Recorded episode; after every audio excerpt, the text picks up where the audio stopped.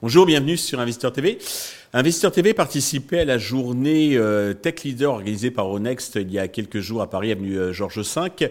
Euh, nous y avons rencontré Carl Deplace, le directeur financier de Deezer, et nous en avons profité pour l'interviewer. Carl Deplace, bonjour, vous êtes le directeur financier de Deezer. Nous sommes réunis aujourd'hui pour la journée Euronext Tech Leaders.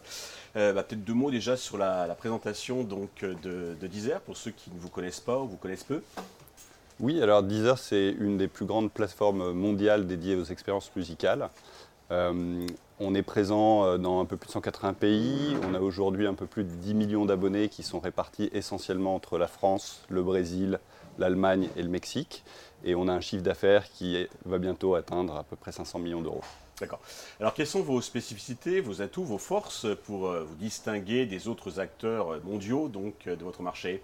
Alors, la singularité de Deezer, c'est son modèle unique qui est basé sur les partenariats. Et ces partenariats, en fait, qui nous permettent de nous développer dans de nouvelles régions en dépensant un, un montant limité de marketing, et donc qui nous permet d'assurer une croissance rentable pour la société. Vous avez publié il y a quelques semaines euh, votre euh, activité troisième trimestre. Dans les grandes lignes, qu'est-ce qu'il faut retenir de cette euh, publication? Alors, je pense qu'on peut retenir qu'on a un momentum qui est très très fort. on a en fait une base d'abonnés qui a cru de façon séquentielle sur la base partenariat d'à peu près 6%. Donc c'est un vrai retour à la croissance. On a aussi annoncé une hausse de prix en septembre qui va donc être implémentée maintenant et qui va avoir des effets dès la fin 2023 et début 2024. Et donc ça c'est vraiment en plus de la renégociation de certains euh, accords clés avec euh, les majors, ce qui va nous permettre d'emmener Deezer euh, vers le chemin de la profitabilité et de la rentabilité en 2024 et en 2025. Alors justement, comment se orienter, l'activité donc pour la fin de l'année et puis surtout les enjeux pour 2024 Absolument. Donc on voit vraiment une accélération de la croissance là sur le quatrième trimestre en lien avec ce qu'on avait annoncé donc au Q3. et on a deux objectifs financiers principaux.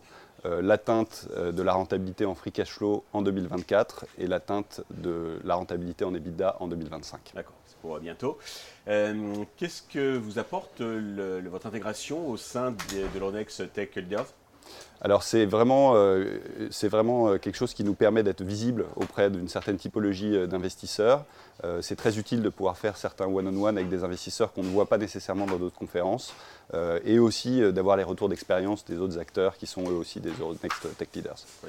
Prochaine publication, j'imagine, c'est le chiffre annuel en janvier, les résultats en mars? Oui, alors nous, on publie en fait les résultats et le chiffre d'affaires en février. Et donc, c'est à cette occasion-là qu'on va En même temps, bah, j'espère que vous viendrez donc les commenter sur Investor TV. Avec plaisir. Car merci. Merci beaucoup, Stéphane.